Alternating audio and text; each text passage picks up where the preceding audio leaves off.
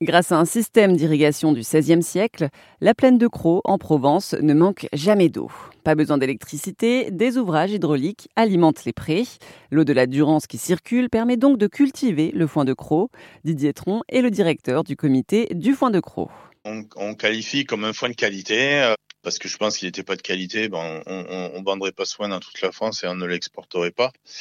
Dans certains milieux, dans le milieu élevage, tout le monde, tout le monde connaît un peu le foin de croc, euh, notamment dans le milieu des chevaux où il est très très réputé. Justement, dans le milieu des chevaux, s'il est réputé, c'est parce que bah, il apporte ses éléments minéraux. Euh, c'est un foin qui est très appétant et qui est pas poussiéreux euh, par rapport à d'autres fourrages. Donc c'est pour ça qu'il est réputé dans le milieu des chevaux parce que le cheval est un animal qui est très fragile des poumons. Donc il faut pas de foin poussiéreux. Même si dans l'alimentation d'un cheval de course, le foin c'est euh, surtout pour rapport à, son bien-être et la digestibilité. C'est pas l'aliment principal. Ils sont nourris avec des aliments concentrés. Mais euh, en, complément, euh, on donne de, ce foin de croc par rapport à ses qualités. je vous dis minérales et puis son, son appétence et le fait aussi qu'il y, ait très peu de poussière quoi.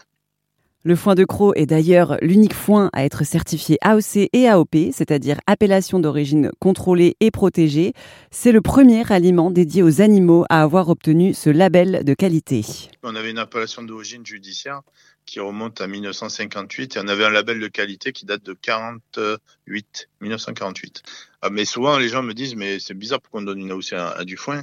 Mais en fait, euh, quand on leur explique, c'est on est une des plus anciennes appellations parce que les AOC, elles, datent de 1935. Et au départ, c'était réservé que pour les vins. Après, ça a été les fromages. Mais nous, dès 1948, on avait un label de qualité qui s'est transformé après en appellation d'origine judiciaire, puis en appellation d'origine euh, contrôlée, et maintenant en appellation d'origine protégée.